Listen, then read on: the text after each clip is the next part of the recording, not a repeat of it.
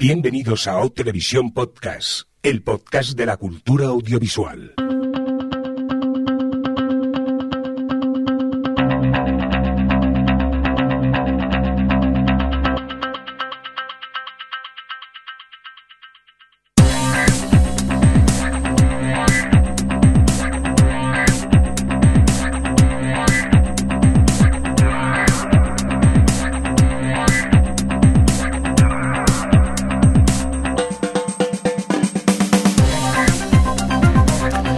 Tal? Bienvenidos y bienvenidas a Televisión Podcast, el podcast de la cultura audiovisual en esta nuestra edición, la 248, dicho en términos más televisivos, la S12E09. Rápidamente presentamos al equipo hoy vía Discord y desde Madrid tenemos a Adri. ¿Qué tal, Adri? ¿Cómo estás? Hola, bien. Bien, venga, rápidamente. Pues nada, vamos a por otro compañero que tenemos en Madrid. Alex, ¿qué tal? ¿Cómo estás? Pues aquí, muy bien. Aquí os veo como muy apagados o es que tenéis el micro flojo. No, tenéis el micro flojo, perdonad, era culpa mía. Javier Fresco, ¿qué pasa? Hola, señor, ¿qué tal? Buenas tardes. Al Javi que lo tengo aquí al ladito en Barcelona, ¿cómo estás? Bien. Y un cordial saludo de quien nos habla, pues con vosotros el señor Merindo. Dicho esto, hechas las presentaciones, pues eh, vamos al grano, ¿no, Javi? Que tenemos ya noticias y eso, que tenemos ganas de hablar hoy por lo visto. ¿Qué Sí. pasa? ¿Qué nos tienes por aquí? Tengo noticias, además cinematográficas, que siempre hablamos de series, pues también hablamos un poco de cine, ¿por qué no? Pero en este caso vamos a hablar de un cine que tiene unas repercusiones o unas, unas añoranzas muy ochenteras y basadas en una serie, porque estamos hablando de V. ¿Os acordáis de la serie V que se hizo en los años 80? en el Hombre, que si me acuerdo 83? yo, ¿Sí? que estaba yo por la calle el sábado por la tarde y me iba a casa de mi abuela a merendar para ver V, corriendo. Ve- veía el lagarto de los lagartos, partes. Dios, qué vicio con esa serie. Bueno, pues Yo que- me acuerdo de, de- del remake, porque soy de otra generación. Efectivamente. Pues yo me acuerdo de la primera, pero porque a mi padre le gustaba mucho verla. Y no es que me- no me dejara, pero me decía, si la quieres ver, tú misma. Y yo me acuerdo de estar en plan debajo del, detrás, o sea, perdón, detrás del sofá mirándola así con un, un- un ojito medio abierto y a mí me daba, me daba a mí como miedillo. Y mi padre en plan, vete a la cama. Y yo, lo quiero ver, lo quiero ver. Y al final tengo, lo tengo un poquito ahí atravesado. Tengo algunas imágenes en mi cabeza probablemente sacadas un poco de no, pero de la, la daban por la tarde, Adri, la serie. Cuando ¿Sábados? se- Sí. Sí, o, o ver a tu cuarto, no sé lo Ah, que vale, diría, vale, pero sí, sí. recuerdo las imágenes de, de los estos comiéndose las ratas y cosas así como muy gráficas que, mm, que me daban como cosí, como miedillo. Es más, subo vuestra apuesta. Yo con mis amigos jugaba a V por la calle. Y nos hicimos las pistolas de V con tubo corrugado ¿Y y, cinta aislante. Mike, tú, tú también eras Mike Donovan. sí, había hostias para ser Mike Donovan. Cuéntanos, Javi, ¿qué pasa con V? Bueno, pues el caso es que va a haber una nueva trilogía cinematográfica basada en lo que fue eh, V. Pero en este caso, por parte del creador, que en este es Kenneth Johnson, que en su momento pues hizo, fue el, el encargado de, de lo que fue la primera miniserie original, que se estrenó, ya os digo, en 1983, pero que luego eh, se desentendió bastante de lo que pasó después. Es decir, que después hubo una segunda parte, por así decirlo, otra miniserie. Después una, pues también eh, el de Final Battle, también que se hizo, eh, las series y luego el remake que decía Alex en el 2009 que tampoco funcionó. Que tenía unos cromas muy bonitos, ¿no? Que estaban muy bien es verdad. Fue horrible. El caso, eh, que, que en este caso el, el creador de, de la serie de eh, Kenneth Johnson, pues ha dicho que por fin ha adquirido los, los derechos, por así decirlo, y que mira que se va, se va a ir a eso, pues a hacer una trilogía en cine. No una película, no, tres. Tres, Vamos ya, para empezar. A, a lo grande. Se ha juntado con los de estudios de Silu, Muy bien. de Silu, pero Desilu- desilusión, ¿no? y bueno, no sé cómo quedará. Y, y bueno, que, que puede ser una, pues eh, podría ser una cosa maravillosa o no, no lo sé. ¿Qué os parece a vosotros? ¿Efecto A ver, como- o- Alex. Alex. Como historia de ciencia ficción puede, bien aprovechada, puede salir bien. A ver, al final, yo creo que mm, Gal- Galáctica es el mejor ejemplo, ¿no? De puedes coger algo que era un poco, eh, bueno, visto ahora muy camp y muy tontorrón y darle una vuelta y hacer algo serio y chulo con las ideas más, más buenas. Aquí igual, pero bueno, a ver, porque esto de. A ver qué tal lo hace el, esti- el estudio de Silu. Yo creo que Adri tiene mucha ilusión, que está muy habladora con este tema. Eh, No. Cosas. Cosas. No, me da igual. Yo ¿Sabes qué pasa? Que sí, no sé, bueno, es ciencia ficción y a mí sí me, me llama la atención. Quizá V en concreto no es lo que más me entusiasme y diga, ay, tengo ganas de ver qué hacen con esto. Así que así de primeras no me llama, pero luego seguro que estoy. Porque mira, por ejemplo, Star Trek, mmm, nunca vi ninguna de las antiguas de Star Trek, me daba bastante igual y de repente estrenaron la Discovery y mira, la he visto entera e incluso al final me ha acabado hasta gustando un poquillo. O sea que. ¿Y las pelis te gustan? Las pelis es verdad que me gustan. Fue un poco a raíz de eso que decidí ver la serie, la verdad, si era que lo dices. Gracias por argumentar mis propias cosas. Pero sí, sí, vi las películas y me estamos. gustaron, pero... Para servir, para servir. JJ, que me lava el cerebro. Si lo hace JJ me parece bien. Yo, yo es que creo que el problema que tienes, Adri, es que tú tienes el recuerdo de la, de la última V, la de los cromas. Y entonces quizás Sí, bueno. no te gana el factor nostalgia como Javi y a mí. Probablemente. eh, yo de V realmente no la seguí, pero esa es la que en el primer capítulo salía Valencia Mogollón. Sí. La, Pues bueno, la sí. Valencia Mogollón no era la, sí, la Bueno, ciudad de la la- Ciudad de las Artes y las Sí. Ciencias. Sí, pues me acuerdo que vi el de Con Morena. Total, es verdad, es verdad. Sí, sí, vi el, vi el primer capítulo y fue como, bye. Gracias por venir. Pues yo aguanté bastantes, ¿eh? Pero aquello no remontaba ni para arriba ni para abajo. Y creo que tuvo una segunda temporada, pero ahí ya no continué. Ya dije, aquí me ¿Qué planto. dices? ¿Sí? Sí, es verdad. Yo diría que llegó a una segunda temporada y todo. Pero vamos, a ver qué tal las pelis. Yo os digo, a mí el factor nostalgia me gana un pelín y, y siempre me apetece ver más V. Lo que pasa que también hace unos años intenté ver la original de V y era muy ochentera, ¿eh? no pude con, con ella. Se me hacía todo muy cuesta arriba, me parecía todo na- narrativamente muy lenta y, y- y no pude Sí, seguir con pero ella. así en su momento fue un, un shock. Yo creo que nos quizás tampoco teníamos nosotros mucha cultura de, de ver series, Era, éramos muy jovencitos, no éramos pequeños. Pero claro, en ese momento es... También en ese momento en España creo que las privadas todavía no existían, si mal no No. recuerdo. Entonces, claro, tenías eso y estaba todo el país enganchado a, a ver V. Claro. Porque es que te llamaba mucho la atención lo, lo que ocurría en la serie. Que por cierto, yo, yo tuve un momento muy filosófico con V, porque, spoiler, aunque no es spoiler, hay un momento que le disparan a uno, no ni a quién, pues ni me acuerdo, y, y lo desintegran. Y a mí me, me- me voló la cabeza eso. Digo, pero claro, lo han desintegrado, pero ¿dónde ha ido? ¿Qué ha pasado con él? Es como el sol, cuando, Sí, sí, claro. cuando se va el sol, ¿dónde va? Claro, me entró un dilema filosofal y digo, esto me está reventando la cabeza esta serie, ¿eh? esto no puede ser. Pero bueno, oye, pues nada, a ver cuándo, si finalmente eh, se realizan estas películas, ya las comentaremos. Otra cosa que Sí, me estaba acordando cuando estuvimos en Sitges ahora, esta última edición, la 50, que estuvo también Robert Englund, que además sale en la, en la versión original, en, el primer, en la primera miniserie. Sí, Y claro, era muy jovencito, no sé si por entonces ya había hecho Pesadilla en Elm Street. Y, y me llamó mucho la atención verlo eh, allí. Y todo el mundo, claro, le recordaba co- por, por Pesadilla en Elm Street, pero a mí me recordaba mucho a, a Willy, el personaje Claro. que tenía en, en V. que hacía lagarto bueno, ¿no? Que hacía el lagarto bueno, sí, sí, sí, sí. Fíjate. Venga, va, pro de nostalgia. Vamos a, continuar No, con más quería cositas. aprovechar, ya que estamos hablando de Vale. ciencia ficción nostálgica. Sí, Hoy en Twitter, eh, Straczynski ha hablado de que se han cumplido 25 años del estreno de Babylon 5. Y la verdad que la reivindica un poco diciendo que fue la primera serie que trabajó con esto de un arco argumental de 5 años que se extendía a lo largo de 5 temporadas, algo que en su momento era novedoso y que ahora es verdad que se ha convertido un poco en un estándar dentro de lo que son las series de televisión. Yo aquí siempre, siempre he pensado que ojalá un remake bien hecho de Babylon 5. Es decir, con temporadas más cortas, con unos maquillajes menos... eh, poco más apegados a la realidad, porque era de estas series de ciencia ficción, de maquillajes y peinados imposibles. Y, pero es eso, un, un remake de esta serie bien hecho, con buenos efectos especiales, menos capítulos por temporada, sería la leche.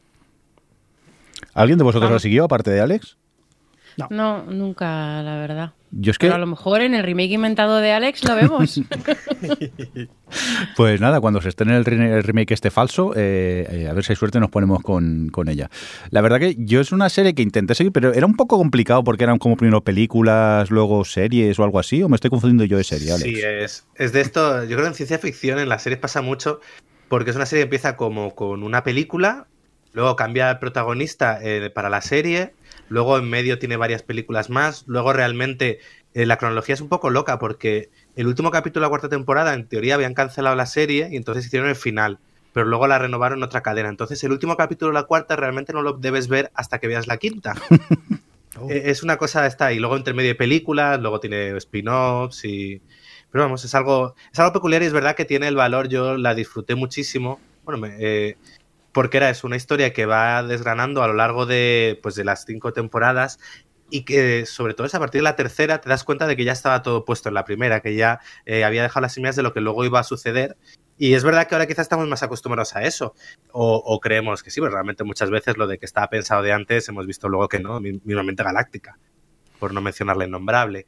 Eh, pero es, alucinante ver eso, una serie de, esa época en la que normalmente la ciencia ficción era puramente autoconclusiva, de, sobre, todo de cogemos la nave, vamos a un planeta y el capítulo de la semana, como aquí poco a poco iban desgranando pues una historia mucho más compleja. Y luego me gustaba también que se nota que era hija de su época a nivel político, porque, bueno, coincidió un poco cuando todo el tema de los genocidios de Ruanda, de todo, todo lo de eh, Serbia, Yugoslavia y demás, y se nota porque está muy, eh, al final estás viendo un conflicto con seres, pues eso, con estos maquillajes que tienen los extraterrestres de esta ciencia ficción eh, noventera, pero tratándote temas muy, muy serios. Entonces era algo que a mí lo veía así, por un lado es una serie súper, súper barata, eh, que la estación esta de Babylon 5 eran dos pasillos en el hangar de atrás de algún estudio y lo reutilizan constantemente y se nota muchísimo, pero como tiene una historia tan buena y estaba tan bien escrita, eh, conseguía un poco trascender eso. Pero claro, ahora alguien que se ponga a verla hay que, hay que echarle ganas porque en ritmo no está mal, pero eh, visualmente es que se te cae por todos los lados. ¿Y te suena que esté en algún streaming de España? No.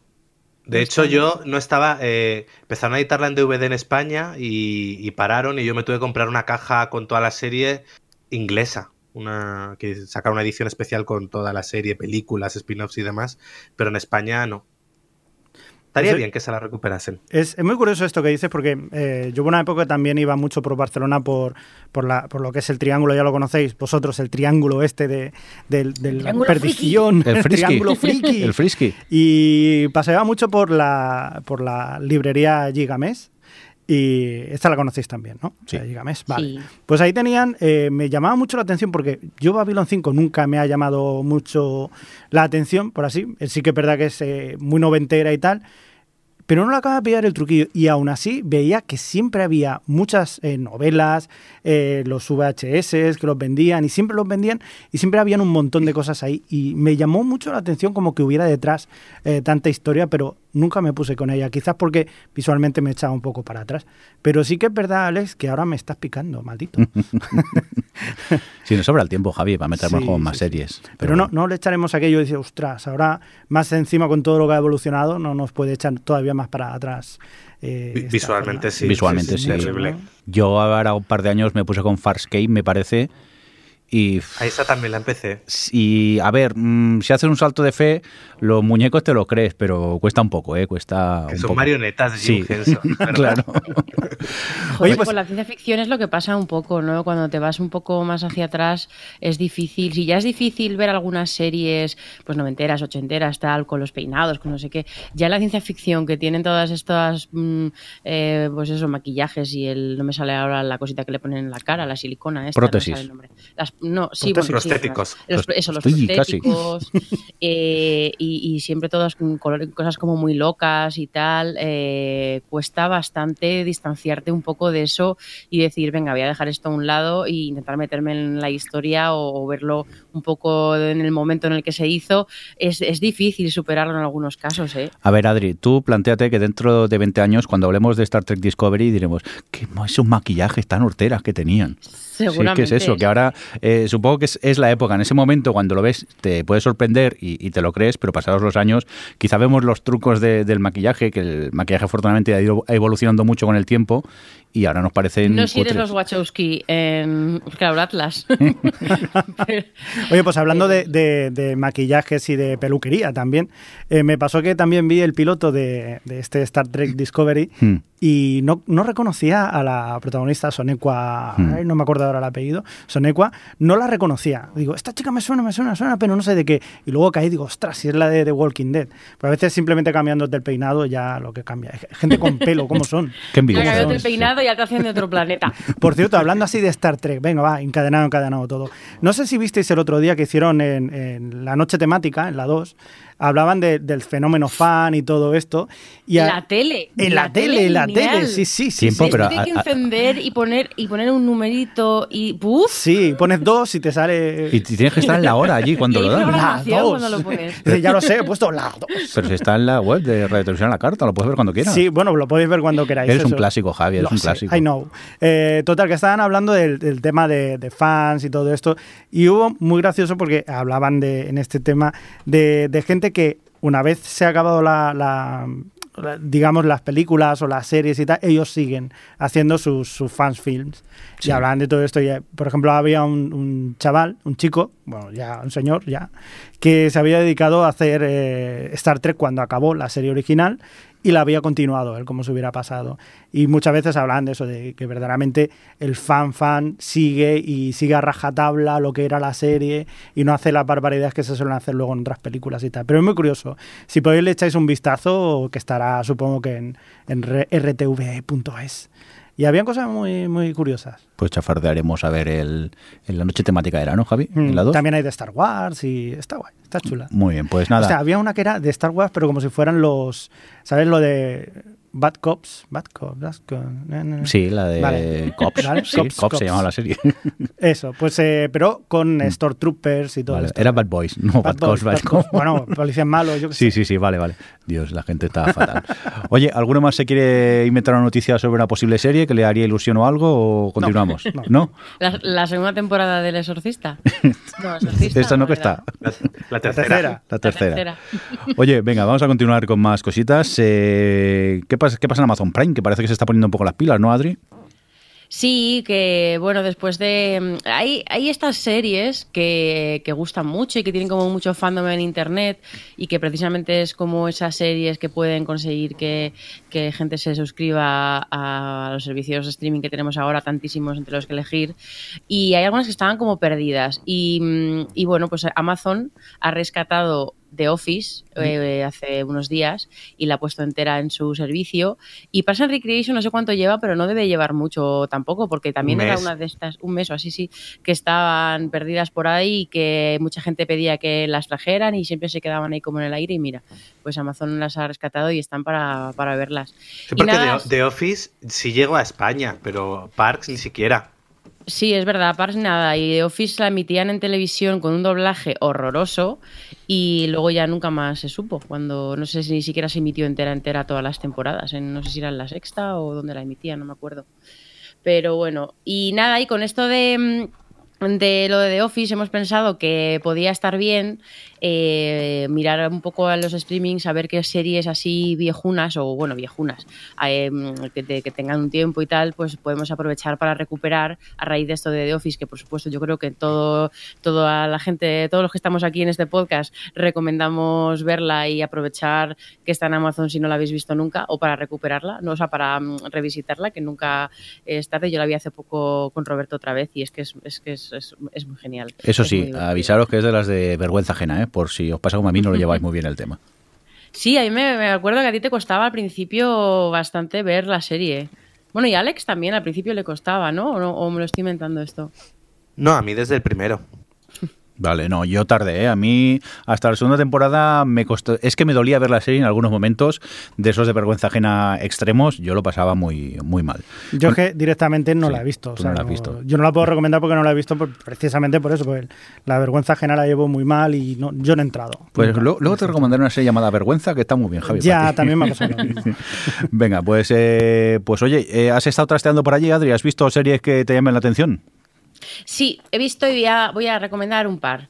Una de ellas es Pulseras Rojas, Pulseras Vermellas. ¿Lo he dicho bien? Sí, más o menos. Barmella, sí. Vale, Vermellas. Eh, que es esta serie de... Es un drama médico.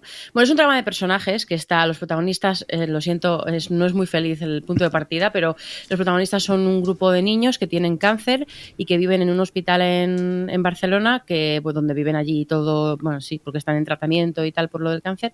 Bueno, hay algunos que no tienen cáncer, que tienen otras enfermedades. Y es un poco su día a día en el hospital y cómo lo llevan. Y bueno, hay uno que le tienen que amputar la pierna porque es el, como el primer capítulo, según los dos primeros capítulos, eh, porque pues eso, pues por el cáncer y tal.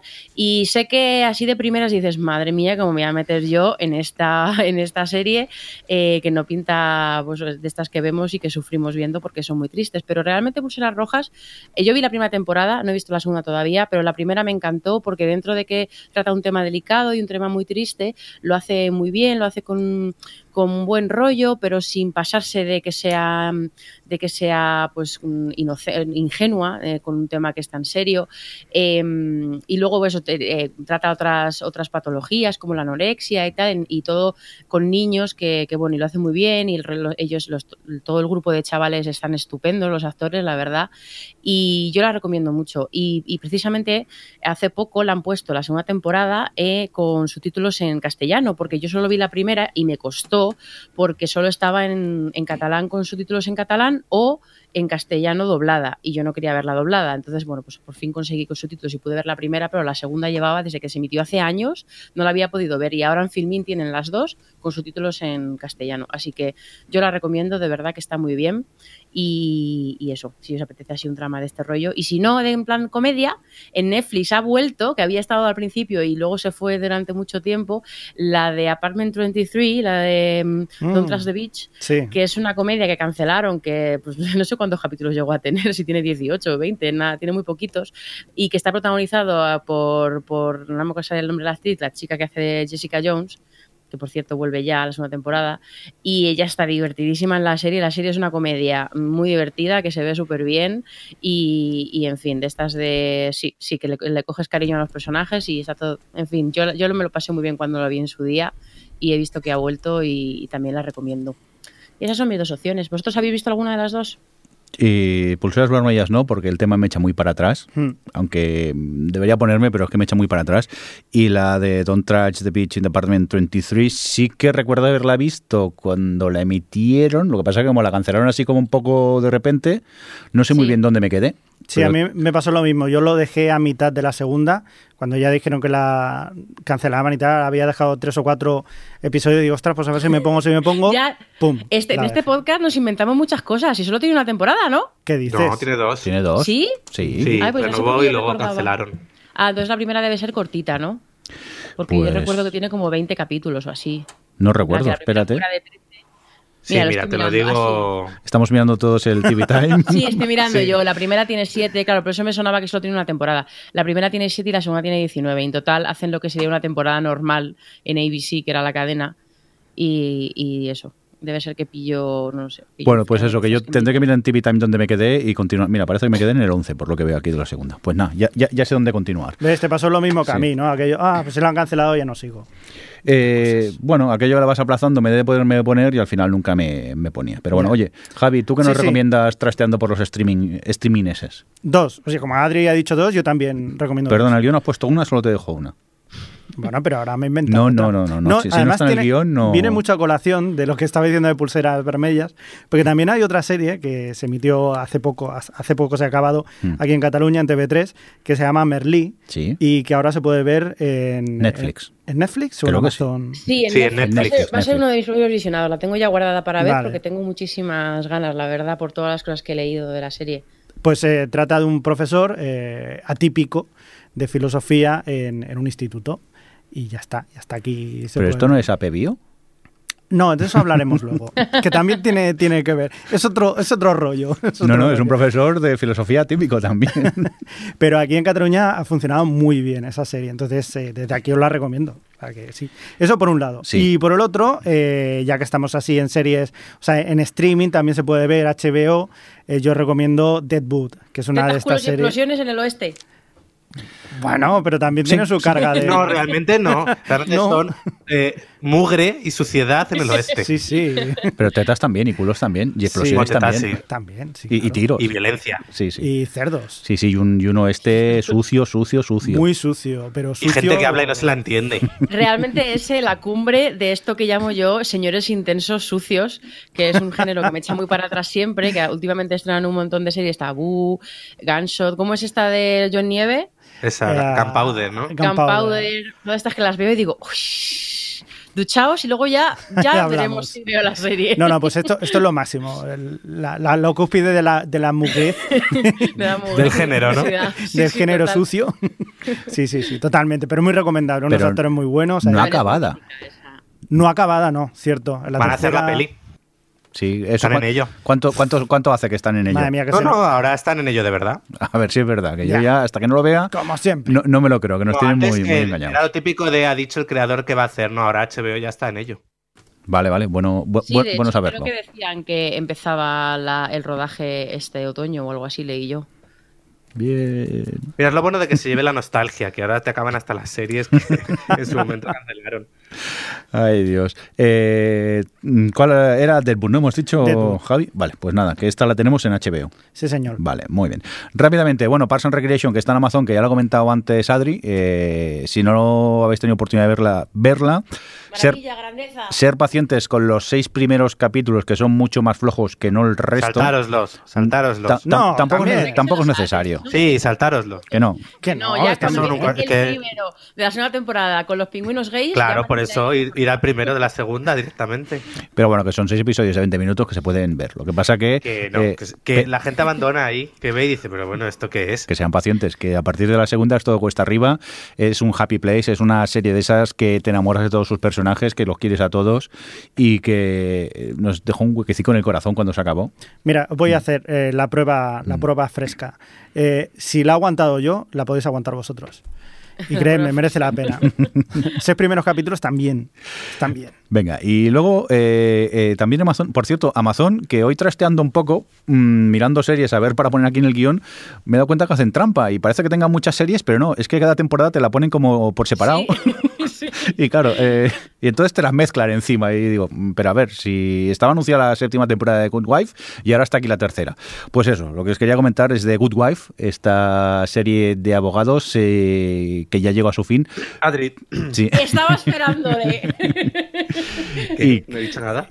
Y que yo realmente disfruté mucho todo y que su protagonista me caía muy mal, pero me encantaban el resto de personajes de, de la serie y, y es una serie pues que una vez terminada se echa de menos, aunque afortunadamente tenemos como una especie de spin-off eh, que ahora no me acuerdo cómo se llamaba, Javi. The Good eh, Fight. The Good Fight, esto. Y que por cierto tengo que seguir porque vi los dos primeros, me gustó, pero por falta de tiempo la aparqué un poco y no me he puesto con, con ella. Pero bueno, de momento si queréis empezar podéis hacerlo con The Good Wife, que también la tenéis en, en Amazon, en Prime Video. Mira, escogéis una copa de vino Sí, y hacéis como la que a cada temporada se llenaba más la copa y a disfrutarla. sí. Desarrollo de personaje. No, no, yo creo que era que como no soportaba la otra actriz, pues al final acabaron rodando o separa- escenas juntas, pero estaban separadas, ¿no? Mientras las grababan, era un poco Sí, muy fuerte. ¿Qué pasó allí en ese plató? Queremos saber. Esto, esto si fuera, ¿os imagináis ahora lo de Alter Carbón que vimos, eh, lo vimos hace poco también, aquello que te puedes eh, transmutar en otro cuerpo y todo eso? O sea, podríamos tener no sé cuántas vidas seguidas y seguiríamos sin ver todas las series que recomendamos. No, es que eso es imposible, ya imposible. verlas todas, Javi. No, no, no llegamos, no, no damos abasto. Vamos a por Alex. ¿Qué has encontrado por aquí trastando por los streameses? Pues mira, un, un clásico de lo que es el anime, que es Cowboy Vivo.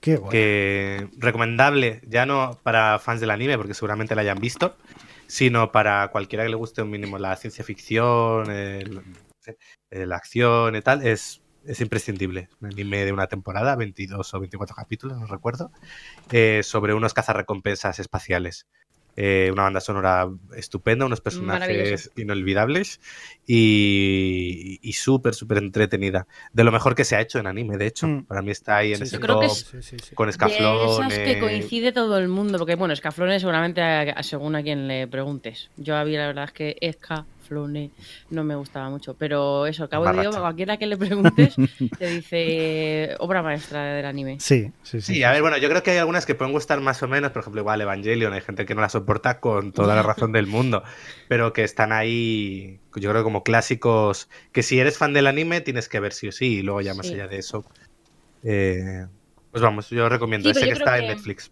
La, la, diferencia un poco la has hecho tú. La clave es que eh, em, esta Evangelion está muy enfocada, o sea, es muy eh, en plan cumbre para los que nos gusta el anime y los que han visto más anime y ciertas cosas de muy características del anime que, que el que ha visto más pues a lo mejor pasa por alto o entiende o lo que sea, pero es que Cowboy Vivo es súper accesible para cualquier tipo de público que le guste las series y que le guste la ciencia ficción y es adulta y es adulta. Y no recuerdo mm. que tuviese eh, tantos tics como suelen tener otros animes. Sí, es verdad que es una que puede ver, pues eso, que puede cualquiera que no sea del género y disfrutarla igualmente. Venga, pues vamos a continuar con más noticias que has puesto tú por aquí por el guion, Javi. ¿Qué, qué pasa con The Walking Dead? Bueno, que está a punto de volver la, la siguiente parte de la temporada, que sí. ha tenido sus fans y sus, y sus detractores, entre los que me encuentro yo, que esta temporada, la verdad que no sé lo que me han vendido ni cómo me lo han vendido. Comparada con otras temporadas. Comparada con otras temporadas, floja. para mí ha sido floja. Pero bueno, aparte de eso, hay un pequeño problema con una de las actrices, que no es otra que Lauren Cohen. ¿Cohen? ¿Cohen? Cohen. Cohen. ¿Qué cogen? Mm. Vale, eh, la que hace de Maggie, sí. ¿vale? Que ha pedido eh, directamente que, que, le suban el sueldo y ha pedido que se lo igualen al de Andrew Lincoln y Norman Reedus, que son los que hacen Rick los... y que son los protagonistas masculinos, por así decirlo, que llevan más tiempo. Lauren Cohen, sin embargo, empezó en la segunda temporada, pero sí que es verdad que su personaje poco a poco ha ido eh, teniendo pues cada vez más protagonismo y es una de los de, de, de los clásicos y, y, claro, como tal, pues ella ha pedido que le igualen el, el, sueldo al de sus compañeros masculinos.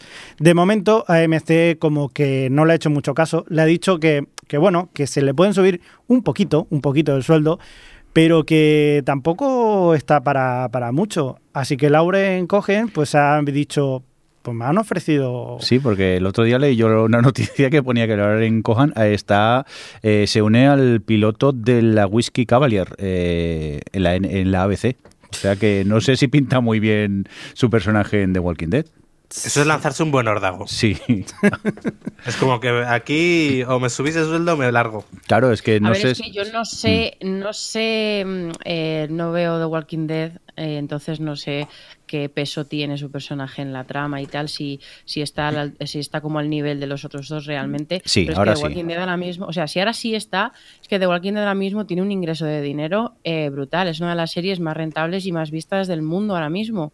Y, pues yo entiendo perfectamente que pues eso que de repente llega un actor y dice oye pues es que mmm, yo soy parte de esto que, te está reportando un montón de dinero que muchas veces hablamos de pues de que en Friends cobraban dos millones por capítulo en la última temporada o los de estos de, mm, de Vivan Theory cobran también un montón o no sé quién va a cobrar 800 mil pero luego empiezas a leer eh, entrevistas con gente y tal y, que cuentan realmente. Por ejemplo hace poco la recomiendo un montón creo que eran de Hollywood Reporter eh, o de Variety, Ellen Pompeo, la protagonista de, de Anatomía de Grey, eh, hablaba de muchas cosas de su carrera y de, pues obviamente, de Anatomía, de Grey, de cómo había tenido esa, esa lucha por la que le metieran de productora y para que la pagaran más y tal. Daba cifras de lo que el, el, esta, la cadena y la productora estaban ganando con su serie y lo que estaba ganando ella.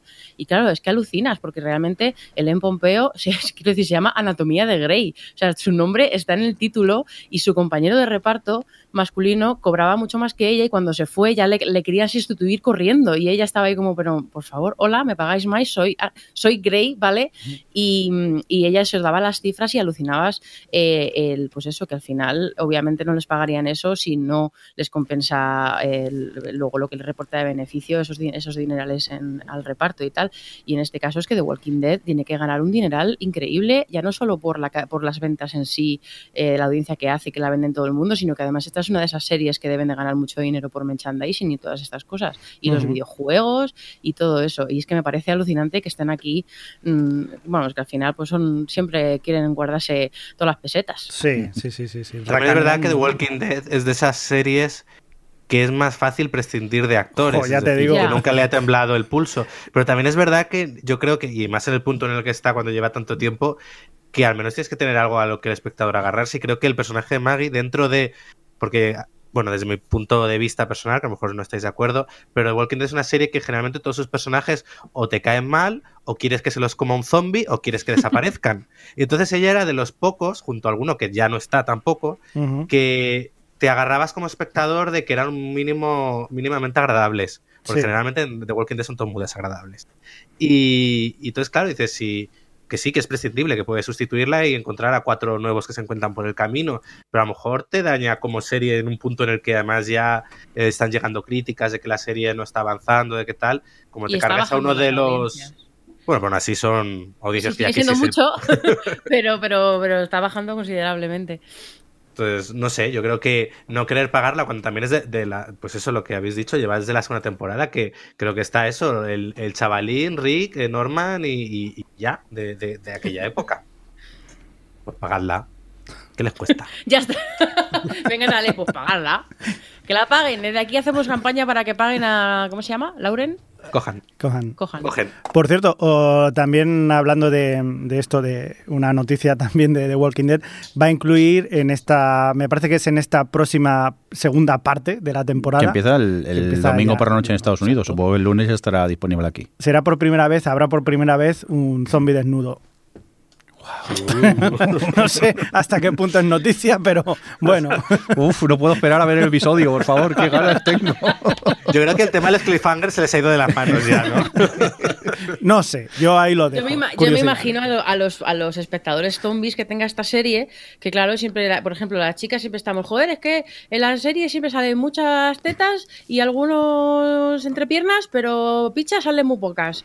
Pues ya, los zombies están como, los dos nunca salimos desnudos. y van a- Es diversidad, diversidad. El sindicato de zombies ha pedido seguir desnudo. Sí.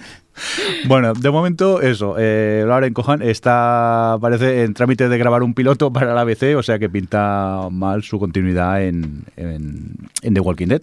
Pero bueno, veremos a ver esta temporada qué ocurre. Que ya queda nada. Como, ¿Tú la seguirás viendo o qué, Javi? Yo sí. Yo sí, también, sí. ¿eh? Así que esta última pff, me pareció bastante sois. más floja, pero tengo esperanzas a que la cosa mejore. Pero eso es precisamente por lo que decía Alex también, porque lleva tanto tiempo que al final le acabas pillando eh, el tranquillo y sobre todo algunos personajes conectas con ellos y, y quizás de los pocos que aunque quedaban así un poco cuerdos era esta Maggie, no sé lo que va a pasar a partir de ahora. Pero vamos, que sí, que sí, yo creo que lo seguiré viendo para ver hacia dónde va si no se descabella mucho. Bueno, pues vamos a dejar The Walking Dead de lado, que empieza ¿no? y ya veremos a ver qué tal evoluciona. Y antes de meternos con los pilotos TOS, creo que Alex nos quiere comentar alguna cosica. Pues sí, que al fin se va, va a suceder algo que yo llevaba tiempo esperando realmente. Con tanto ahora el auge de la serie esta document, eh, ¿cómo se llama? True Crime, True de crime. crímenes, series documentales que ha traído muy de moda Netflix, bueno, HBO primero con The Jinx y Netflix con Making a Murderer. Pues finalmente Netflix va a hacer en España una serie documental sobre el crimen de Alcácer.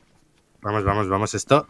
Teniendo en cuenta que no va a ser una cadena, eh, una cadena de televisión española, sino Netflix, y que es eso, que tienen el formato, ya le han cogido pues, un Ya, poco pero de eso depende de la productora. Créeme que no sé si alguien habrá visto en cuatro alguno de los episodios de La Noche de las Mentes Criminales. Pero eso no lo pero- hace Bambú, ¿no? Eso, no, no, no lo hace Bambú. O sea, eh, yo he trabajado haciendo True Crimes en los últimos dos años con cuatro productoras diferentes. Y ninguna de las cuatro acababa de entender o de eh, pillar el truquillo de darle un, que no fuese un, re- un documento STV.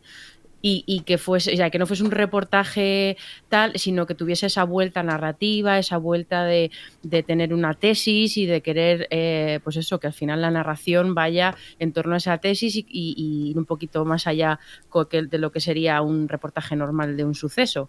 Y cuatro productoras, eh, que se dice pronto, y, y no acababan de mm, pillarlo. Yo no vi, ¿tuviste, Alex, el otro que hizo Bambú? El de... mm, Lo tengo pendiente, el de Asunta. caso de Asunta, pero la gente hablaba, tuvo buenas críticas, la gente hablaba bastante bien.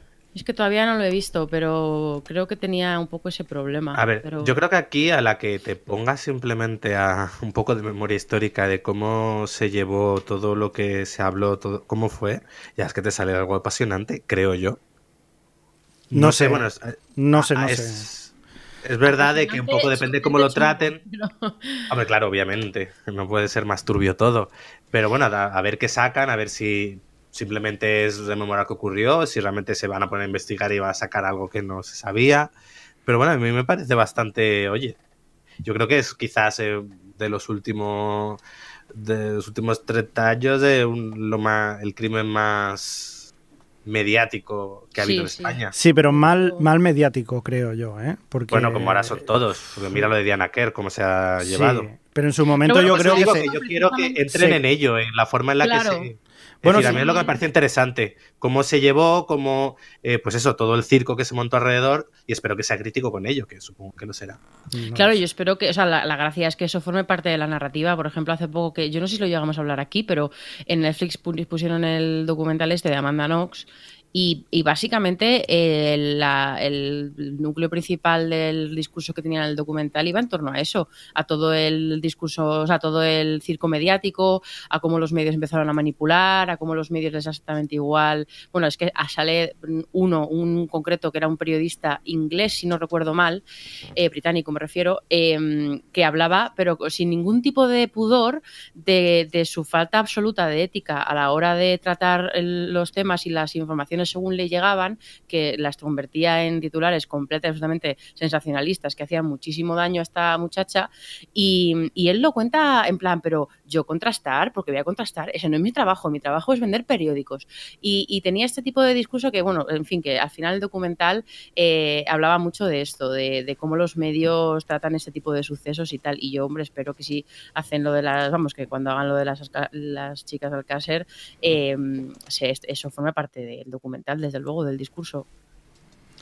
Venga, pues eh, nuevo proyecto de Netflix que estamos todos a la espera de poder ver y lo que vamos a hacer ahora es hablar de cosas que hemos visto y para ello nos vamos a por los pilotos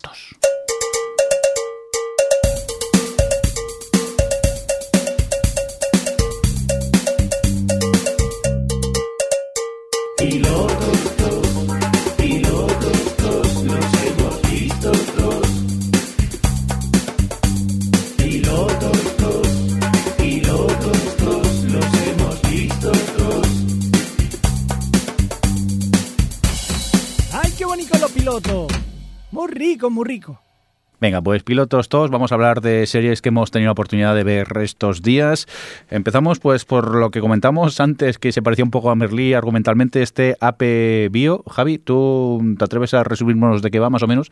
Resumir, resumir, básicamente, eh, eh, como decíamos antes, un profesor que es totalmente atípico, básicamente porque era un profesor de universidad que ha sido expulsado, no sabemos por qué, de Harvard, y el tío acaba en un instituto, eh, el único sitio donde más o menos lo cogen, que es un pueblo en Ohio, en medio de Ohio, se llama Toledo, donde le dan, donde puede hacer profesor de biología, pero a él no le importa un carajo ni la biología ni sus alumnos, él lo que quiere es vengarse de su némesis y para eso utiliza a sus alumnos para vengarse de él.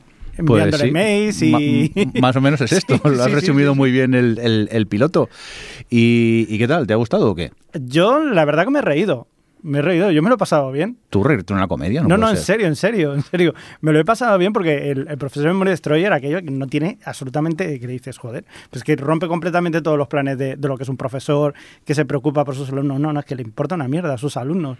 Y lo que le importa es su, su propio ego y le da igual los demás. O sea que, que es no sé hasta dónde nos va a llevar esto. Es tu nuevo ídolo, ¿no? mi nuevo ídolo. Además, el tío es totalmente irreverente, pasa de todo, va en chándal, hace lo que le da la gana, llega tarde. O sea, es, es un horror, es un horror de profesor. Vamos a ver si Adri está de acuerdo contigo. Sí, yo esta, ¿no os acordáis que NBC Sí. la había programado para Navidad y al final no la puso? Y hablé de ella y la recomendé y luego al final mira cuando la han estrenado, casi en marzo. Pero, pero sí a mí me pasó como a Javi, ¿eh? que, que es el típico personaje mm, gilipollas, así, que pasa de todo, que no sé qué, irreverente, pero realmente el- el actor lo hace muy bien, funciona y además tiene la particularidad que al ser esta las clases estas AP que comentaba que son como clases avanzadas de universidad que dan dentro de los institutos para ganar créditos, los chavales que están ahí quieren aprender y quieren estudiar. Entonces es como, vamos a ver, nosotros no queremos este profesor, queremos un profesor que nos dé biología a nivel avanzado. Y entonces creo que ese mm, como ese contraste entre los alumnos y el profesor puede funcionar muy bien. Y luego las tres chicas que están en la sala de profesores son muy divertidas, las tres compañeras profesoras. Pero no, bueno, de estos pilotos que dice, pues es simpático, veré más a ver por dónde lo llevan. Coincido con vosotros, ¿eh? Yo he visto un par de episodios y de momento me está, me está gustando.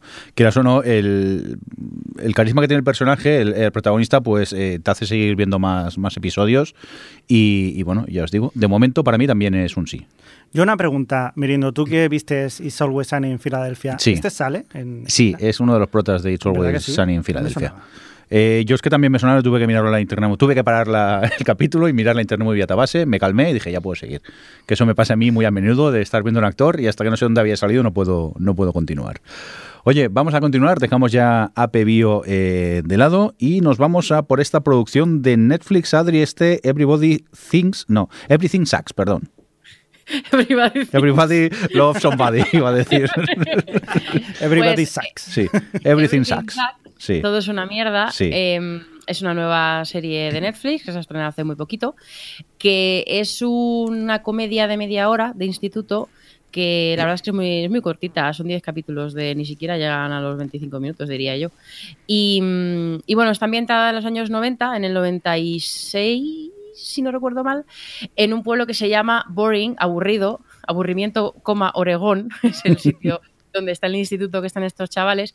Y bueno, básicamente eh, pues bueno, pues es una serie de instituto con su los protagonistas son sobre todo hay tres chavales que son así como no son precisamente los populares del colegio y luego una chica que es la hija del, del, sí, del director del colegio y tal y, algunos personajes por ahí eh, sueltecillos muy típicos de estas comedias de instituto noventeras. Y, y la verdad es que bueno la trama no, no, tiene, no tiene trama en realidad es que pues bueno ellos los tres chavales así más friquillos llegan por primera vez al instituto, al primer curso de instituto, y bueno, pues tienen que, pues eso, pues sí, pues en plan, madre mía, madre mía, me gusta nada de segundo, no tienen otros problemas. Y, a mí la verdad es que me ha gustado. Es, tiene este punto nostalgia noventera, que para mí es un poco demasiado a veces, porque está metido en otras cosas y de repente la serie sale de lo que te está contando para hacerte tu guiño, ponerte tu casete, ponerte tu música, no sé qué, que está bien a veces y, desde luego em, como persona que ha sido eh, adolescente en la época que representa esta serie, pues me hace mucha gracia, pero hay veces que me sacaba un poco tanta nostalgia, en plan, madre mía, para allá. Pero, pero al principio era como, bueno, es bastante light. Eh, como que era como muy anecdótico todo lo que pasaba, pero según va creciendo, va, pasando la serie, la verdad es que los personajes van creciendo y me ha acabado gustando bastante, bastante, eh, porque eso, son muchos personajes de, diferentes naturalezas que tú ves como poco a poco van saliendo un poco de su, cascarón, pero no solo los chavales, sino también el, director del instituto, que es el padre de la, chica protagonista, la chica protagonista que, es, eh, que está ahí un poco dudando bastante de su orientación sexual, entonces un poco em, el, eh, sí, autodescubrimiento de ella y de su sexualidad y tal, y, un poco de reflexión sobre qué es lo que es la amistad y la aceptación y tal, y todo lo hace como muy sutil, muy ligerito. La chica esta que hace de, de la adolescente lo hace genial porque básicamente todas sus emociones las, las muestra con miradas, todo, como reacciones eh, con miradas a las cosas que, que, pasan a su alrededor y transmite mogollón, me sorprende mucho eh, esa niña con lo jovencita que es, lo mucho que transmite con simplemente una mirada en el momento adecuado. Y nada, al final me ha resultado un visionado muy agradable y incluso tuve mi momento lagrimita y todo, o sea que, no sé, la he disfrutado. ¿Tú qué tal, Jordi? Verla, verla, es que hay que verla. Yo me lo he pasado bomba con ella, eh, me la vi en un día, no de un tirón, Madre mía. en dos tirones, pero es que esos son episodios muy cortos, eh, creo que me vi un par o tres al mediodía y luego por noche después de cenar que te pones y cuando te das cuenta ya te queda uno y dices, ya, por uno ya, ya, ya me lo veo porque es que me enganchó muchísimo la serie. Me ha venido genial para, el tren, porque tiene la duración perfecta, los 25 mm. minutos es justo el tal, y, vamos, mm, me ha entrado súper bien. A mí me, me, recordaba, salvando un poco las distancias, pero a Freaks and Geeks, ese, ese momento del instituto en el que pues eh, llegas al instituto, eres nuevo, mm, encima e, eres e, el fricazo que todo el mundo se mete contigo y que te señala y, aparte me llevó a mí, me transportó un poco al instituto. Yo lo hice mucho más antes que tú. Yo acabé el instituto en el 91, me parece. No, 92, 93, 93. Estaba aquí. Pero bueno, me recuerda mucho esa época eh, más del, del instituto y, y, me ha gustado mucho. Me ha encantado. Los personajes se hacen querer todos mucho. Y es lo que dices tú, mm, poco a poco. Eh, van, van madurando los personajes, los vas conociendo más y te atrapa mucho. Y encima, como episodio pasan volando, pues es eh, altamente recomendable esta Every, eh, Everybody Loves Somebody, esta Everything's Sucks, digámoslo bien, no, no nos liemos. Yo todo también, es una mierda. Todo es una mierda, sí, resumiendo. Yo también la Entre- recomiendo que desde aquí. Sí. Entre The End of the Fucking World, Everything Sí. Sucks, está de un, de un insultón últimamente en Netflix. Está un pesimismo en Netflix que, que tela. Sí. Pero bueno. Esta es diametralmente lo opuesto Mm. a, a la de eh, eh, The End of the Fucking World, por cierto. en Pues todo. sí. Venga, vamos a continuar con más series. Eh, nos vamos a ir, eh, por ejemplo, con este de Joel McHale, Show with Joel McHale, joder, vaya título también, que es de Netflix y que ha tenido oportunidad de ver Alex, por ejemplo. Pues esto es un programa de Joel McHale, como ha quedado un poco claro en el título, que era el protagonista, le conoceréis por ser el protagonista de Community. Sí. Eh, y es un programa, eh, realmente es mm, la versión de Netflix de un programa que él ya tenía antes que se llamaba The Sub. Y básicamente es el típico programa de coger lo más llamativo que ha habido esta semana en televisión y hacer vídeos con eso. Eh, y ya está. A ver, por un lado, eh, el rollo este que lleva el actor, es, el, bueno, el presentador, el John McHale de mm, estoy aquí, pero parece que no tengo ganas de estar aquí, me resulta muy cansino. Luego es verdad que tiene algunas piezas de vídeo que escogen que son realmente tronchantes. Hay una en el, hay, hay una que me resultó muy divertida que junta un anuncio para la pobreza con, con un, momento de, un, de lucha libre Sí. me, me moría de la risa, de verdad. Eh, pero luego, en general, me- me ha parecido bastante, como diría Adri, bla. Eh, Es que lo es. es como muy, no sé. mm, Ahora que tienes la oportunidad. un- Sí, es que ahora que tienes la oportunidad de hacer esta versión de programa, hazla a un nivel más, yo que sé, eh, tiene algún momento de coger cosas de tele de otros países, pero aprovecharlo más. Es decir, podría centrarse más el programa de, mira, la televisión que se hace en el mundo, esto, esto, pero ni, no sé, parece que no lo aprovecha muy bien, que vale, que coge alguna cosa divertida y en algún momento ya digo, me reí bastante, pero con algún, alguna selección que hacían, pero en general luego me quedó un poco, los vídeos no eran muy allá muchos de ellos y luego eh, todo lo que lo unía, que era un poco el rollo del presentador este, como estoy aquí pero me da igual todo, pues tampoco me hacía gracia. Entonces, pues bueno, yo primero y bla. estoy contigo, ¿eh? más o menos me pasa lo mismo. Él presentando me da bastante igual. Cuando me río es con los vídeos. Entonces, casi que me sobra él di- directamente. Y eso, eso tampoco aporta nada nuevo, porque es que no deja de ser eh, de sub, el programa que él hacía. Es más, creo que cuando empieza este dice, ¿dónde nos habíamos quedado? Sí, eh, The Bachelor. Y entonces continúa. Y es como si siguiese de sub, pero ahora está aquí en, en Netflix. ¿Me estáis diciendo que Joel McHale sobra en The Joel McHale Show with Joel McHale? Pues sí. a mí, a mí me, pones lo- me pones los vídeos estos sin presentar y me reiré igual o incluso más. Entonces, eh, eh, sus presentaciones son menos relleno que no me hacen ni gracia, pues casi prefiero que me ponga solo los vídeos o mejor aún me voy a YouTube y me pongo a ver vídeos así graciosos. Que posiblemente es de donde los sacarán ellos también. La mitad serán de, de YouTube. Oye, pues nada, vamos a continuar con más series. Vamos a hablar ahora de este Alone Together, producción de Freeform, si mal no recuerdo. Esta comedia que eh, básicamente son dos amigos y, y ya está. Y les pasan cosas, ¿no, Adri? No. ¿No? ¿Cómo que no? Eh, voy, a, voy a puntualizar. Son dos millennials Sí. insoportables. A mí me recordó un poco al tonillo de mm, Search Party. Vale, En plan, ese rollo de, de- de personajes así jóvenes, un poco que se tienen que superar a sí mismos. Y a mí la verdad es que me parecieron ellos tan insoportables y tan poco... Que no digo que me tengan que caer bien los personajes de todas las series ni nada de esto, pero que cuando me resultan antipáticos y, y me, como tú bien has dicho que has presentado, has dicho, pues les pasan cosas, efectivamente, no te, no te dejan muy claro qué te van a contar más allá de, pues bueno, probablemente pues eso, como esa es Party. No, bueno, la verdad es que no, no seguí, no sé si al final esa serie crecía un poquito más en trama, supongo que sí, pero no sé, no me llamó nada para nada la atención el punto de partida así tan, pues son estos dos chavales y les pasan cosas en la vida y, y se lo toman así en plan como que están por encima de todo. Pues aquí debe haber salto generacional porque a mí me ha gustado. Que se rían de los millennials me hace gracia.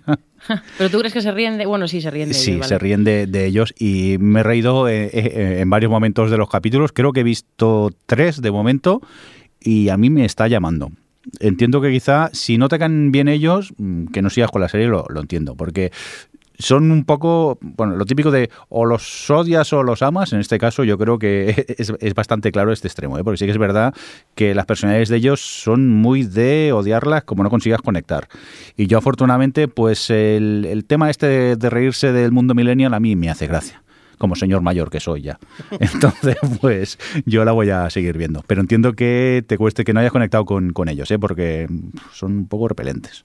No, un poco no. Sí, mucho. luego que tampoco no me, me, me parece que, mm, que, se ríe de los millennials de una forma como eh, muy poco original, que ya hemos visto varias series eh, en las que muestran a jóvenes con ese tipo de actitud y tal, que la vida les debe todo y, y tal, y no sé, no me parece que tenga que sea excepcionalmente brillante la forma en la que hace parodia de ellos, entonces, pues no sé, me dejó bastante. Totalmente mal, de acuerdo con lo que cuentas. Lo que han contado ya nos lo han contado otras veces, pero es lo que tiene, ser un señor mayor. Pero que, como se mete con otros, claro, pues ya es, está. Mira, yo veo esta serie así me ahorro al, ir al parque a gritarle a los niños. Es, a mí me va bien ya directamente. Mira, Javi creo que se la está apuntando. Alone together. Esta juventud. Venga, eh, vamos a continuar con más cositas. Me encanta porque real, tendrían que traducir, como ha dicho ahora eh, Javi, en plan, Alone Together en España se llama Esta Juventud. Esta Juventud, qué tantos locos. Venga, hablando de, de, de, juventudes y esas cosas. Alex, ¿has visto la nueva serie de Berto Romero? Esta Mira lo que has hecho. ¿Qué tal? Bien, he visto por ahora solo el primer capítulo. Sí. Y la verdad me resulta bastante divertida. Eh, nos cuenta un poco. Berto, bueno, hace de él mismo, tiene una pareja y acaban de tener un niño. Es un poco todas las, vemos el primer capítulo, las vicisitudes que hay cuando, pues nada, tienes un hijo, eh, un recién nacido en este caso. Y la verdad que, no sé, me ha resultado bastante simpática, pues, eh, me he reído, me resulta divertida y a ver, son 20 minutos, tengo que seguir. Bueno, las series cortitas son 6 capítulos. Eh... ¿Has, tenido un momento de me río porque es verdad? Sí, varios de hecho. No, me, me, ha gustado porque se nota que coge cosas reconocibles y a ver, obviamente las lleva un poquito más allá porque es una comedia, pero se nota que sí, que sabe de lo que habla. Y no, me está bastante divertida. ¿Pero hay que ser padre o solteros de oro como Javi y yo la podemos ver? Yo creo que sí. ¿Y nos harán gracia los chistes o no? Eh, yo pues mira, la veis y lo hablamos en vale. Creo, creo que estaba pensando a, a señor Merindo sí, a Javi sí. seguro que no. es verdad que a Javi nunca le gusta nada. Eh, pues nada, tomamos nota de esta Mira lo que has hecho, que yo me llama la atención, lo que pasa es que todavía no he tenido tiempo de, de ponerme con, con ella. Adri, vamos contigo. Disclose. Disclose es una comedia indie de, de Sundance TV que está protagonizada por dos, por dos jóvenes, un chico y una chica, que son sordomudos.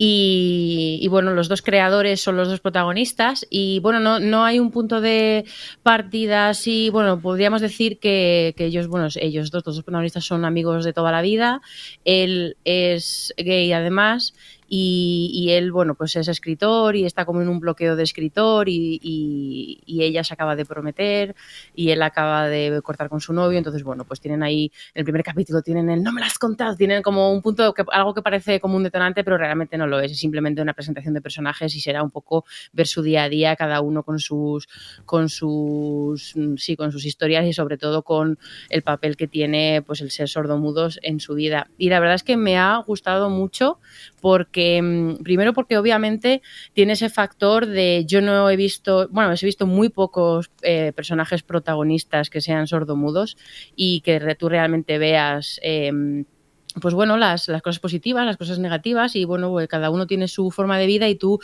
y, precisamente en este tipo de series me encanta, me encanta verlas porque es como mmm, tú puedes imaginarte lo que puede ser o puedes pensar que te puedes imaginar lo que puede ser eh, vivir siendo sordo, eh, pero realmente hasta que hay ciertas cosas que tú como persona que no ha sido sorda nunca ni te planteas y este, este tipo de series pues te, te acercan a esas realidades, son educativas en ciertos, en ciertos aspectos y además esta tiene la cosa de que se nota que es muy personal, que además tiene una voz propia que es, es identificable y, se ríen un poco de ello, hacen comedia con ello y tal. Y entonces es muy agradable de ver, eh, tiene momentos muy divertidos realmente y, luego tiene sus momentos de reivindicación. Hay un momento en el segundo capítulo muy guay en el que ella va a un panel que son todo actores eh, con, eh, disabilities, que no me sale la palabra en español.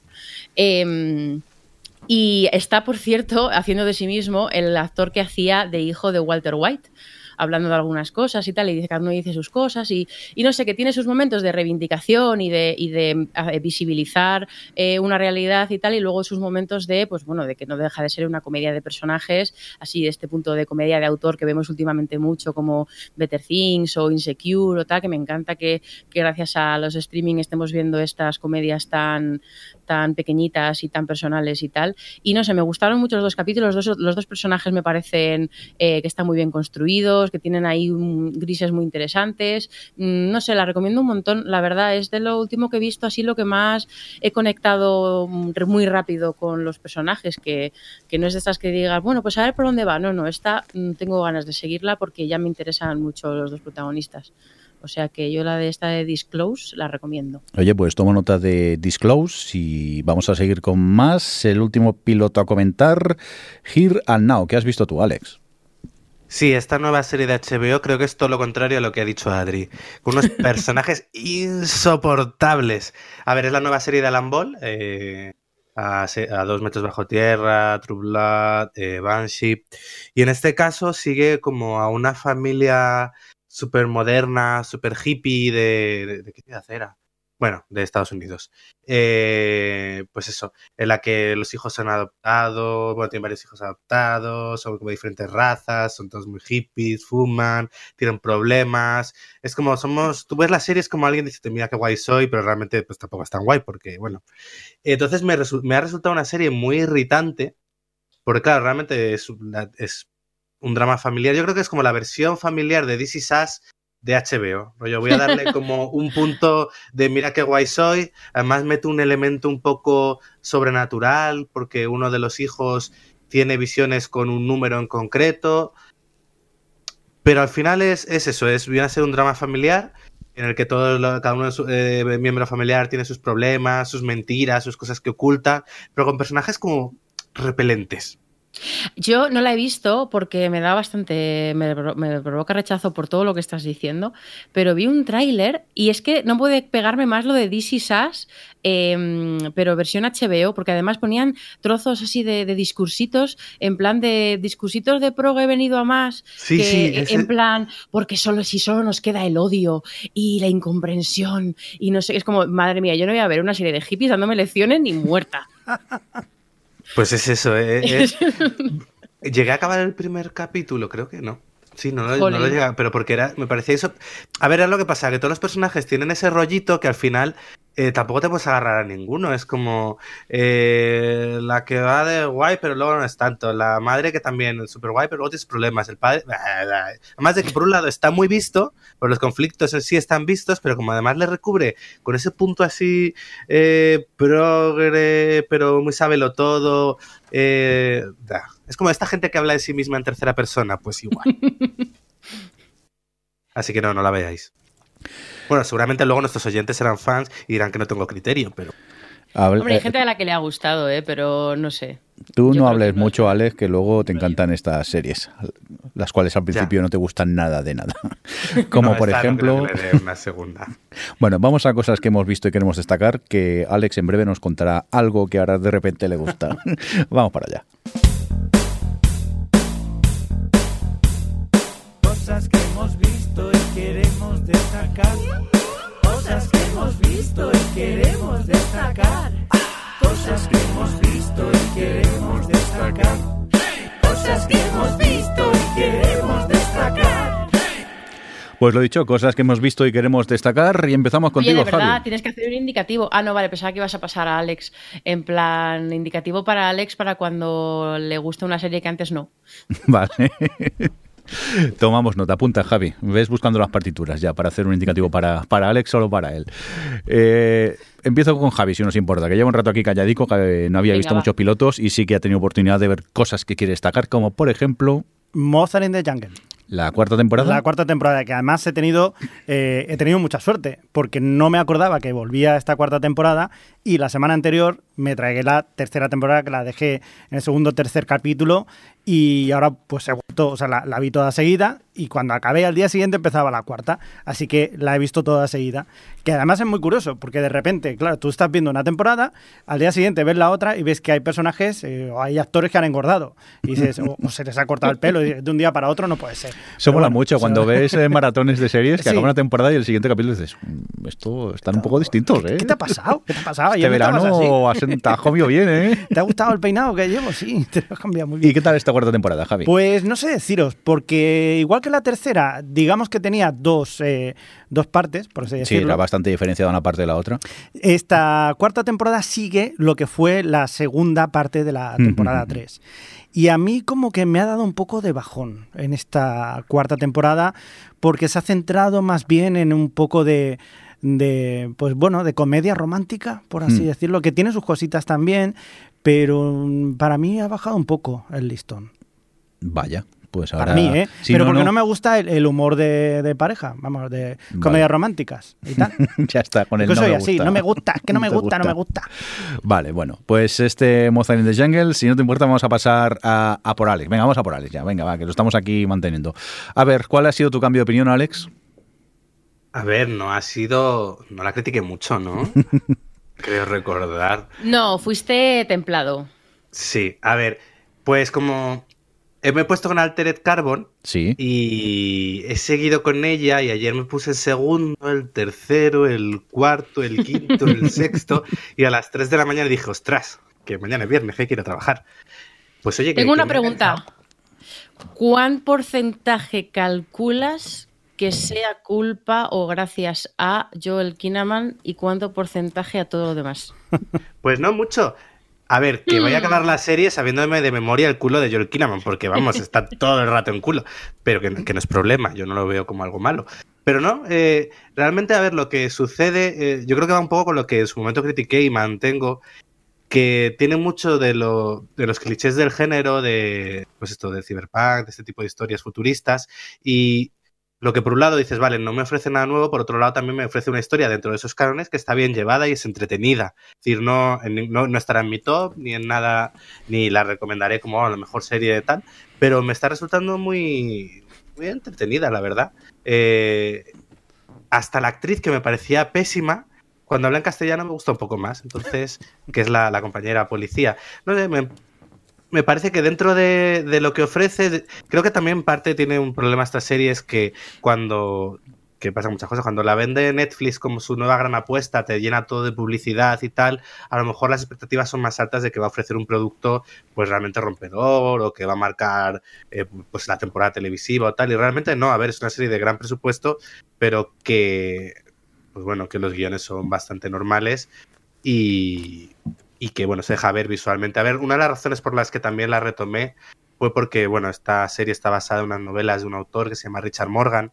De ese autor yo me he leído otra, el primero de otra saga que se llama la saga Tierra de Héroes, que es un poco este tipo de novelas que se viene a llamar ahora Grimdark, que es una fantasía más oscura, como por ejemplo la que hace Martin en Canción de Hielo y Fuego o, o la de Joe Abercrombie.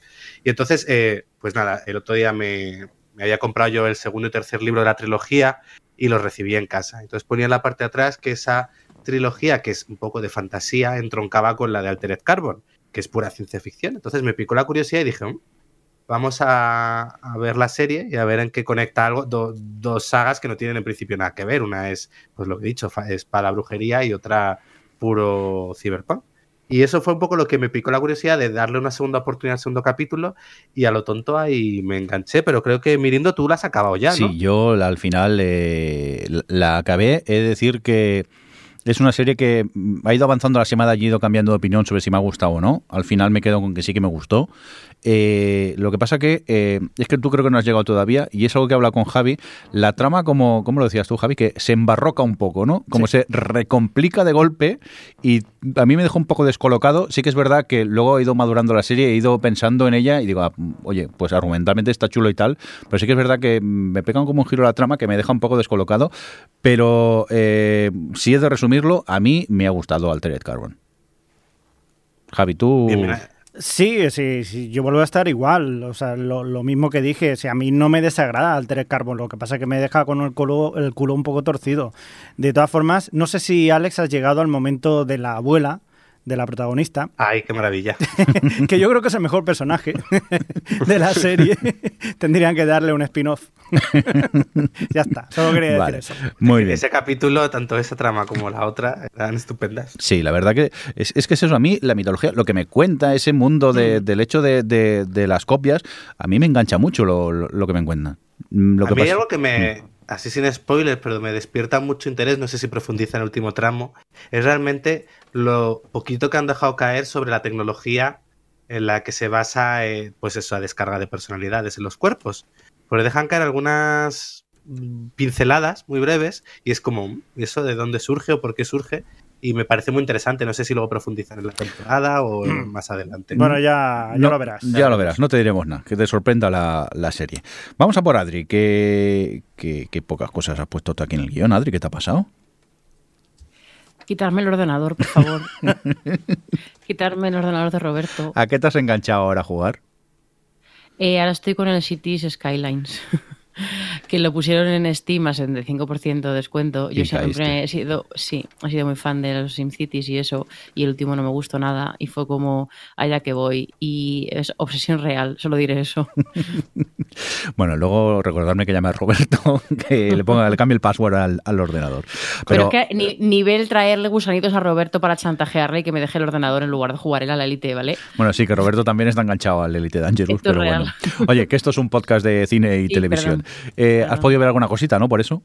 Sí, he visto cosas igualmente. He terminado la segunda temporada, bueno, realmente es la parte 2 de Troll Hunters, que es esta serie de animación eh, 3D mm, de fantasía mm, que está producida por Guillermo del Toro. Y, mm, y la verdad es que me ha gustado, no sé si yo creo que ninguno la seguís, pero dentro de que mm, así de las series de animación de este rollo que he visto es de las más infantiles, que bueno, además de las más familiares que veo, porque no es desde luego como Hora de Aventuras, ni tiene ahí el posillo emocional que tenía Gravity Falls, pero la verdad es que me resulta bastante entretenida y sobre todo esta segunda parte ha tenido un montón de homenajes al cine sobre todo y había capítulos que estaban pues en, un capítulo que era como el Club de los Cinco creo que se llama así en español bueno de, Breakfast Club eh, todo un capítulo un poco de ese rollo pero dentro de la trama que estaba en, en Tron Hunters luego hubo otro capítulo que era un poco como qué bello es vivir eh, y han tenido así como varios capítulos que me gustaba mucho cómo cogían todo lo que estaba pasando y lo adaptaban a,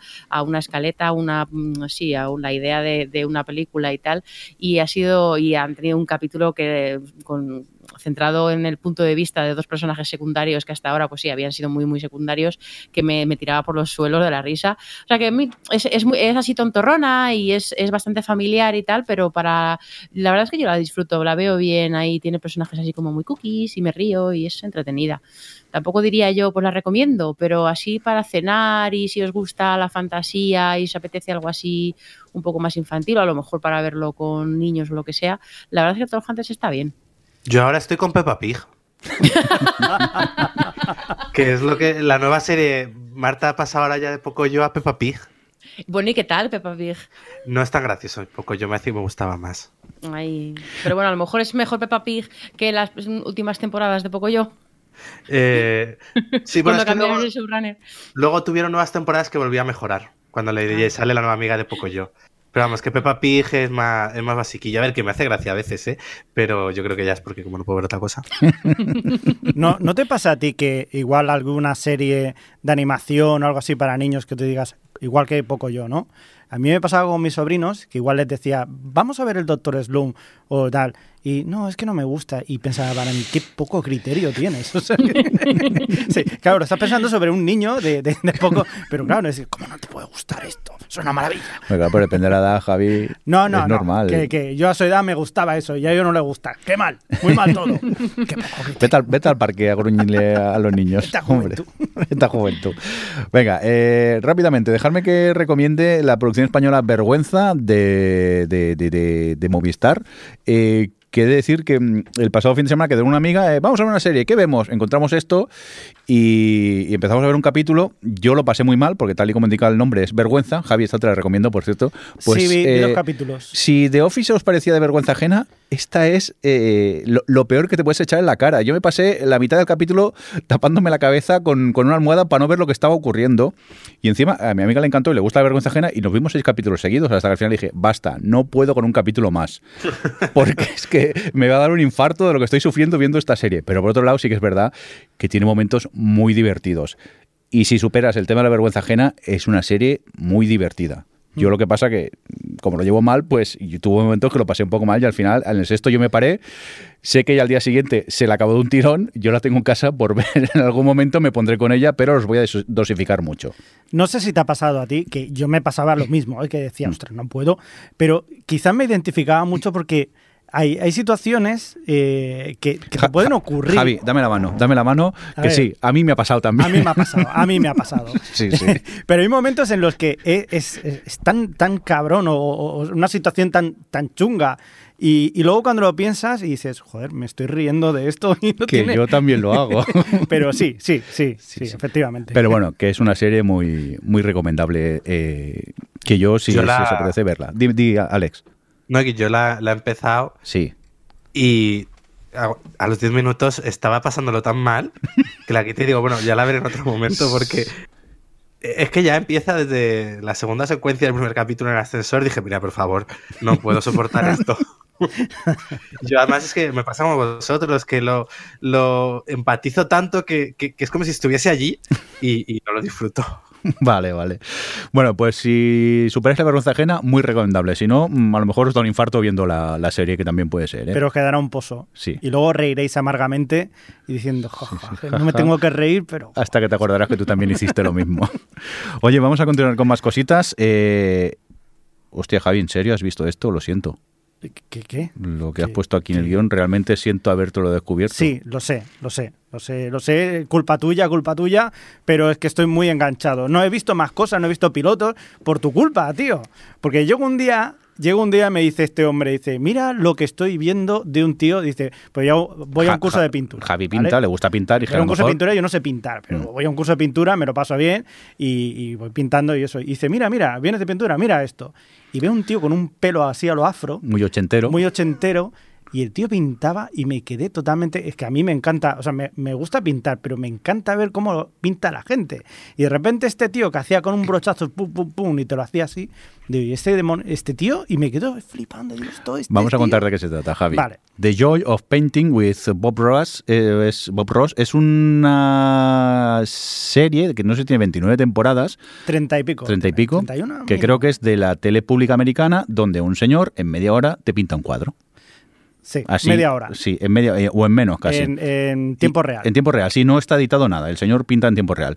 Tiene unas pintas peculiares ochenteras, con esos pelos a lo, a lo afro, esa barba, ese tono de gurú de secta, porque el señor habla con un tono muy...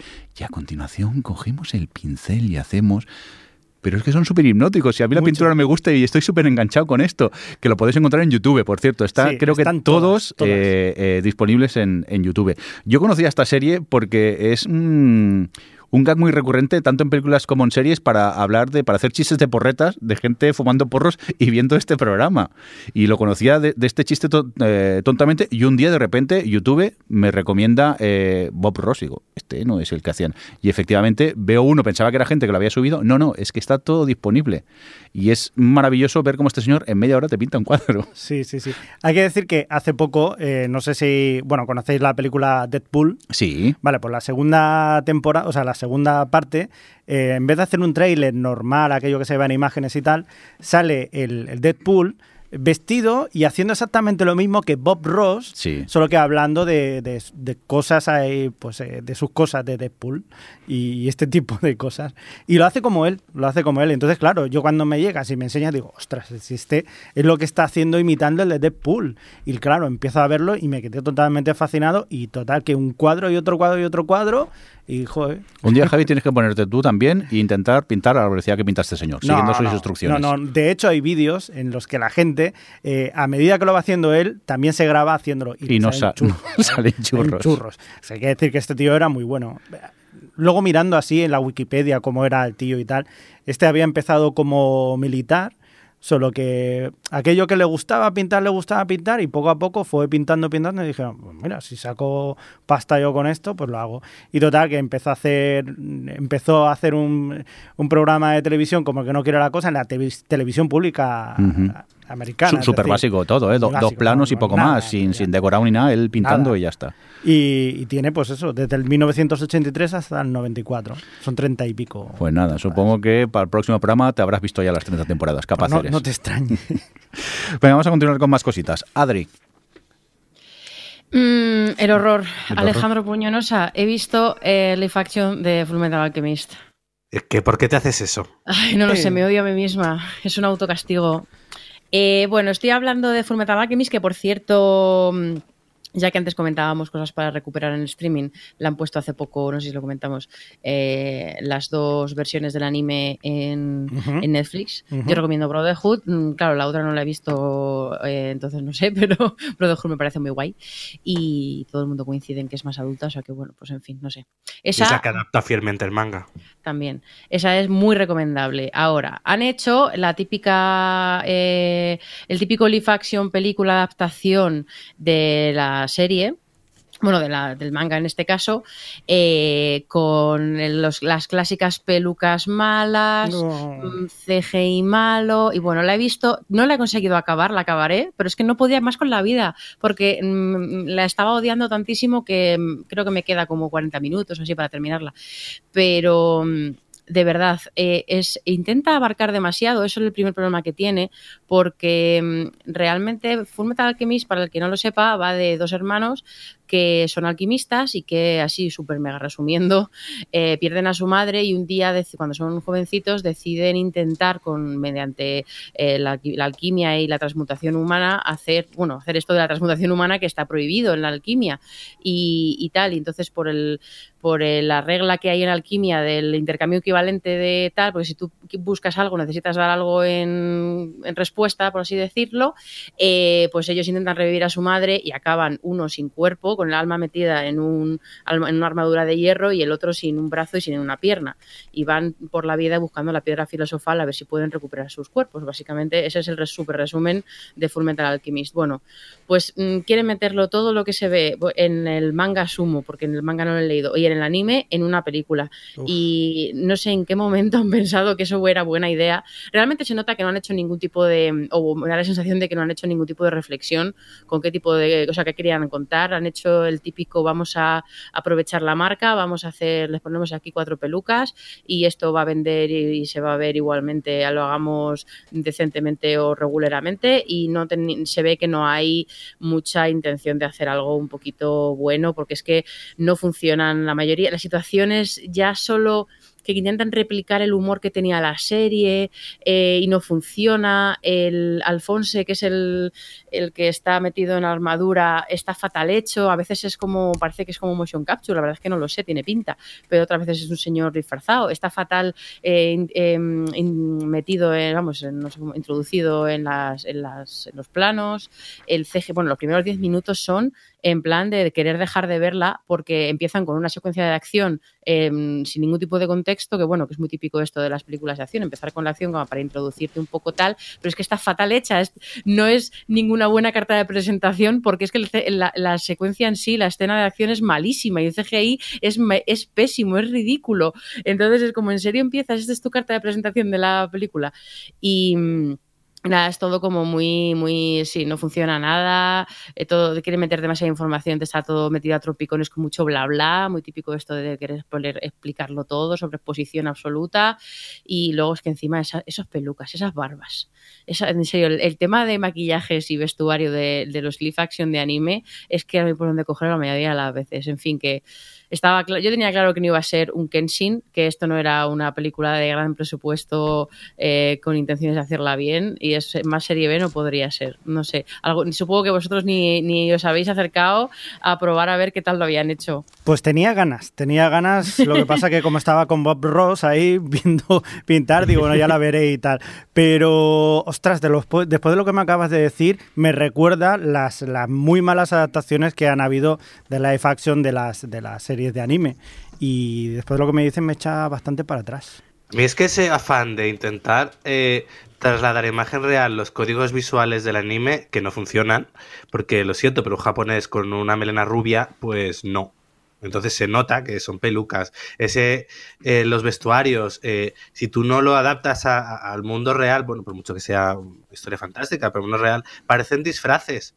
Entonces al final tú lo que estás viendo es a gente que parece que está haciendo cosplay, Mm. eh, rehaciendo escenas de eh, escenas puntuales que tú recuerdas del anime, entonces al final no, no consigues crear una, algo que te conecte con el espectador, es como, vale, reconozco lo que veo, pero además está mal hecho, lo que dice Adri, encima si tiene malos efectos especiales, ni siquiera te llevas eso, de bueno, es una peli con mucha acción. Eh, no, generalmente los live action, sobre todo cuando ya ves en el tráiler eso, que se veía, que iba a ser eh, cogido total literal, que no iba a ir a ningún lado. Pues eh, vamos a continuar con más cositas. Creo que, Alex, eh, ¿has podido ver la peste al final? Sí. ¿Y qué Ah, tal? Es que me hice, me hice al final Movistar Sí. para poder ver la peste en el sentido de, de ver algo. Entonces, si ves la peste con el descodificador de la tele, Sí. se ve algo. Vale. Eh, a ver, es que la serie luego me fijé, está iluminada con velas, así está. Mm. Le va. Pues bueno, me, me ha, mantengo un poco la opinión que tenía tras ver el primer capítulo. Que está muy bien la ambientación, la historia que cuenta es bastante convencional y le fallan los personajes.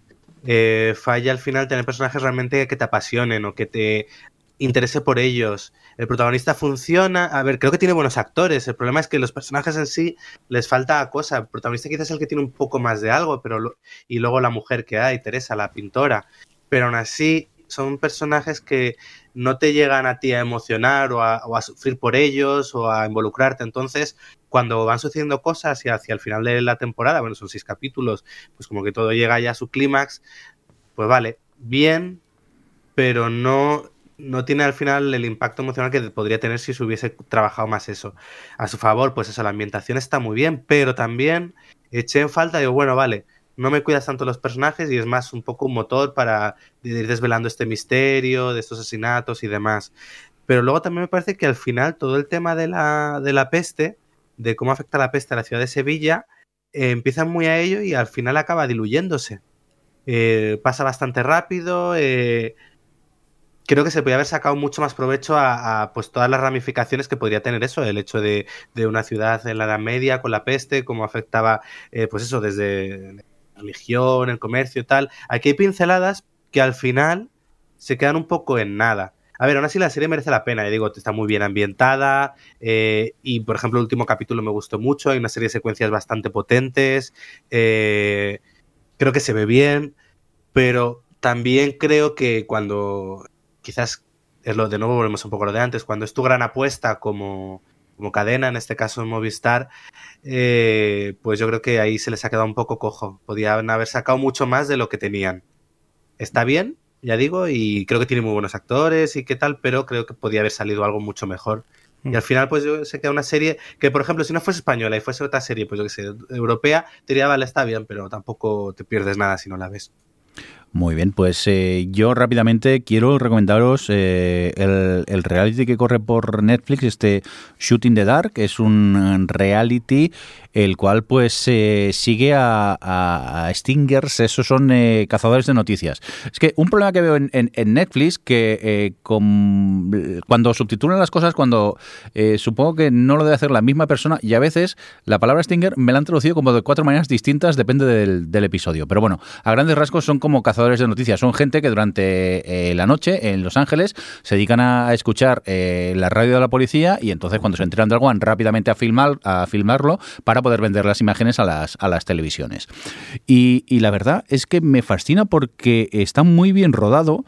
Eh, aquí se ve que hay algo de duros por el, por el medio, que Netflix ha soltado pasta, está muy bien rodado. Aparte, el montaje eh, está muy bien hecho, te engancha muchísimo lo que te cuentan. Encima, los episodios acaban en cliffhanger y te obligan a ver rápidamente el, el siguiente. Y, y luego el tratamiento de color también me sorprende mucho porque algo que está como grabado cámara en mano, que supongo que mm, no puedes preparar según qué planos y, y tal, y tienes que ir eh, a mucha prisa grabando, luego toda la serie mantiene una estructura de color muy chula que me llamó mucho la atención porque normalmente los realities no se, no se preocupan tanto de estos detalles y en este caso sí que, sí que hay, hay mimo en, en el color de la serie. Y luego lo que os cuento. Eh, el montaje engancha muchísimo y no puedo más que recomendarle. El primer episodio creo que son 42 minutos, luego los siguientes mmm, duran un poco más de 30 minutos, pero es que pasan volando y yo desde aquí os la recomiendo y la tenéis en, en Netflix.